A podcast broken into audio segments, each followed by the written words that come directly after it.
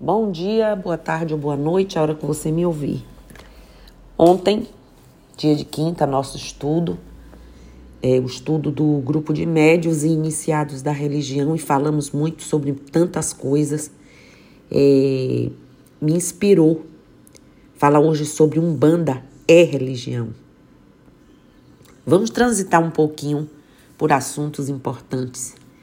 Hoje, a maioria dos estudos sobre as religiões consideram que existam mais de 20 categorias religiosas, onde essas agregam em si centenas de grupos religiosos que, por sua vez, dão origem às mais variadas crenças e suas vertentes. Este cenário vive em constante metamorfose, onde inúmeras eh, funcionalidades foram sendo atribuídas às religiões por entre as diversas culturas. Inicialmente, elas serviam, além de seu papel espiritual, para explicar coisas como fenômenos né, meteorológicos, é, questões de vida e morte e origem das coisas. Com o caminhar da história da humanidade, as religiões também serviram como doutrinas a fins de regular a moral e os princípios sociais, funcionando como estrutura política capaz de formular as leis e os regimes de determinados povos. No momento em que as civilizações se expandem, né, multiplicam-se e desenvolvem-se algumas dessas questões e são aplicadas pela ciência. Outras não né? Umas, umas aceitas e outras nem tanto. Nesse joio aí, as crenças foram se ramificando, se moldando, se esbarrando e, por fim, criando suas filosofias que, mesmo, mesmo que diferentes entre si, tomam como base e agregam elementos umas das outras. Pois bem, religiões foram adaptadas, antigos credos foram absorvidos pela religião da sociedade que as sucedeu, novos credos surgiram com diferentes observâncias. Por isso é notável também que, em menor ou maior grau, todas as religiões acabem aderindo aos sincretismos, onde elementos de uma crença anterior se fundem com as recém-criadas ou em processo de desenvolvimento, por motivos diversos, e apresentem novos sentidos e rituais que já existiam. Um exemplo disso é o que acontece dentro do próprio cristianismo. Por que eu vou falar do cristianismo? Porque a maior doutrina religiosa do mundo, com mais de 2 bilhões de adeptos, onde observamos na história a aparição de três principais ramos originários do cristianismo. Prestem atenção: Igreja Católica Apostólica Romana, ocidental, Igreja Católica Ortodoxa e o é, protestantismo, que por sua vez né, se distribuem em ordens e organizações, como é o caso do catolicismo mariano, catolicismo franciscano, carismático, pertencentes à Igreja Católica Romana e em, é, digamos assim, denominações como antecede, né, acontece nas instituições protestantes, luteranas, batistas, metodistas e por aí vai. Além disso, ainda ressalto aqui que o próprio cristianismo também possui uma raiz para o seu sistema de crenças, onde o judaísmo, criado aí há dois mil anos é, antes de Cristo, e sétima maior religião do mundo, com aproximadamente uns 15 milhões aí de adeptos, é uma de suas maiores correspondências sincréticas. Isso aí para quem não sabe. A Bíblia, tal como as pessoas conhecem, que engloba aí os livros presentes no Novo e no Velho Testamento, é tida como escritura sagrada para a maioria dos cristãos, onde alguns segmentos religiosos irão aceitar determinados livros e negar outros tantos. Essa Bíblia, em sua primeira parte, que corresponde ao Velho Testamento, é composta pela, é, Pentate pelo Pentateuco chamado de Torá pelos judeus e que é em si a primeira parte né, da Tanakã, Bíblia hebraica. Já falei em outros podcasts sobre isso, onde os judeus explicam a história da criação dos povos e do mundo e ainda descrevem a aliança entre Deus e Abraão. Isso que acontece com o cristianismo, o judaísmo e suas ramificações é algo natural no processo de surgimento de novas religiões. Todas elas, sem exceção, nascem é, reinventando, contestando e construindo um processo histórico-cultural de ressignificação ao que existia em outra doutrina anterior. Ok? Bem, dentro disso, como podemos definir ou distinguir o que é religião e o que distancia de uma seita? Para responder essa questão, posso afirmar que a Umbanda é uma religião e não uma seita. Já de início, é, estudos deixam claro sobre a dificuldade em que ainda se encontra, até mesmo por estudiosos, historiadores, de conceituar o que define religião.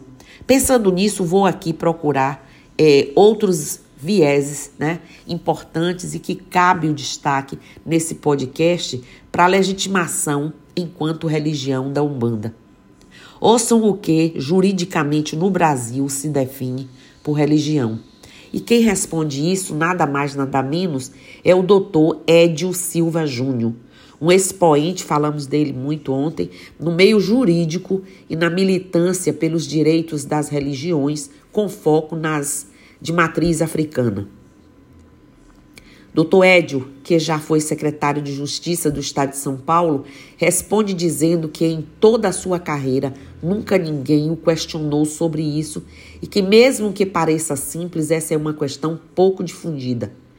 Do ponto de vista jurídico, religião é uma organização e é importante assimilar que é uma organização porque não existe mais a figura da associação para a finalidade religiosa. Conforme definição do Código Civil aí, é, é, inciso, acho que do artigo 44, religião é uma organização criada com o objetivo de propagar o credo e a crença religiosa e praticar e exercer o culto e a liturgia. Não há uma lei que defina o que é uma religião exatamente, porque nos estados laicos ou ao menos teoricamente laicos, o direito não pode definir o que seja uma religião. Então ele define as condições para o exercício, a existência e as atividades da organização religiosa, mas não há uma definição legal para o que seja ou não religião. Bom, doutor Édio, né, é, doutor em Direito pela PUC lá em São Paulo, no artigo 44, são pessoas jurídicas de direito, ele diz, as associações, as sociedades, as fundações, as organizações religiosas, os partidos políticos, né? É no artigo 5 as empresas individuais de responsabilidade limitada. No, artigo, no inciso 1, ele diz: são livres a criação, a organização, a estruturação interna e o funcionamento das organizações religiosas, sendo vedado, ou seja, proibido ao poder público negar-lhes reconhecimento ou registro dos atos constitutivos e necessários ao seu funcionamento. Com isso, né, vem a certeza, até aqui já temos perante a lei brasileira, Umbanda é religião e todo terreiro legalizado tem todos os direitos de qualquer outra organização religiosa ou que qualquer outra possa gozar em direito. Só com isso já poderíamos encerrar esse assunto, né, com quem busca diminuir a Umbanda e demais religiões que não possuem estrutura semelhante à das crenças dominantes. Mas eu vou seguir aqui com o que caracteriza o que é uma religião e, portanto, também o que não pode ser considerado uma crença religiosa do ponto de vista sociológico e teológico. Pois bem, o que é religião?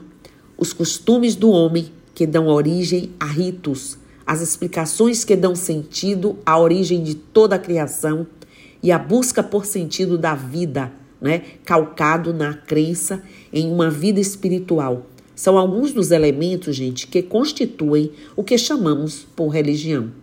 A palavra, a palavra religião, em seu sentido semântico, se refere ao religare ao, do homem a Deus.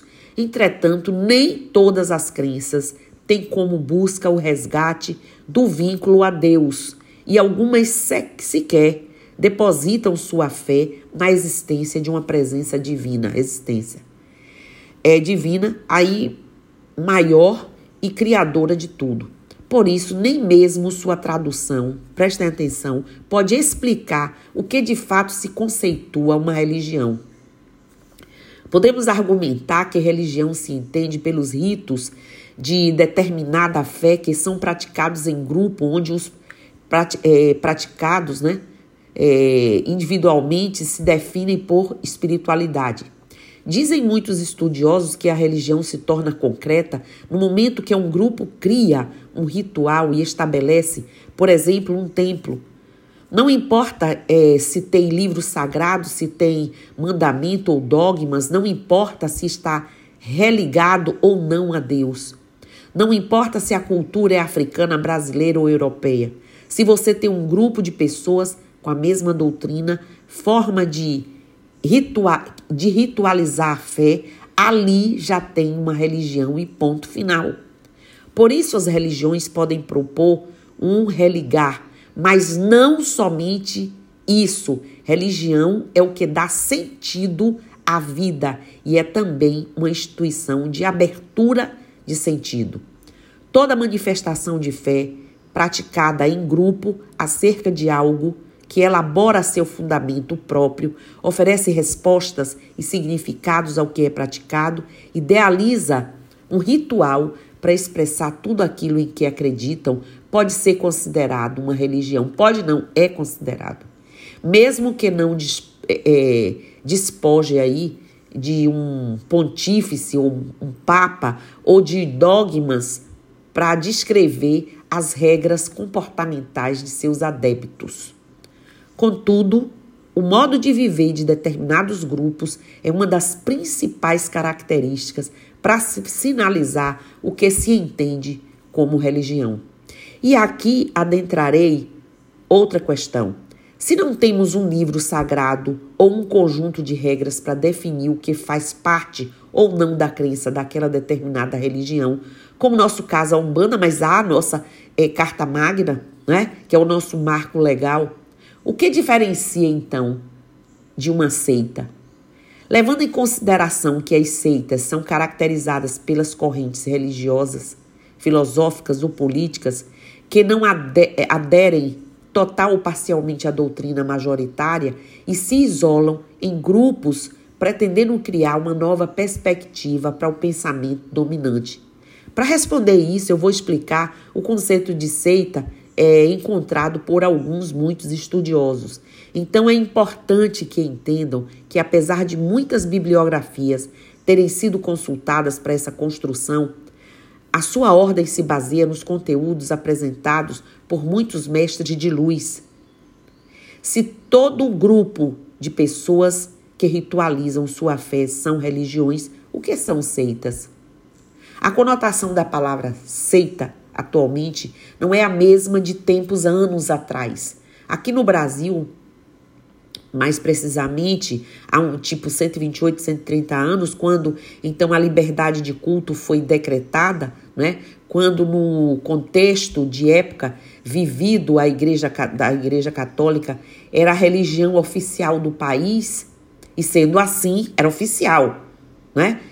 Qualquer manifestação de fé que não fosse a proferida pela, pelo catolicismo era considerado seita. Naquela época, grupo de pessoas que saíam do catolicismo eram chamadas de sectário ou sectarismo, ou seja, grupo separado.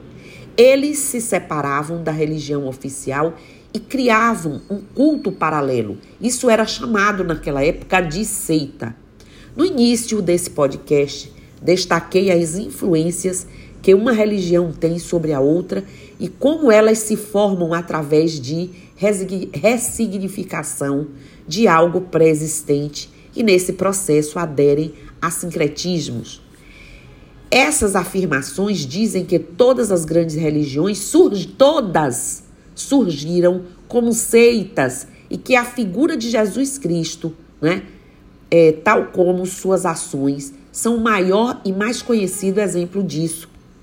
Jesus reuni, reunia do, é, durante sua vida grupo de pessoas que partilhavam dos seus pensamentos, questionando e se rebelando contra a crença dominante que ditava a forma como os judeus deveriam viver.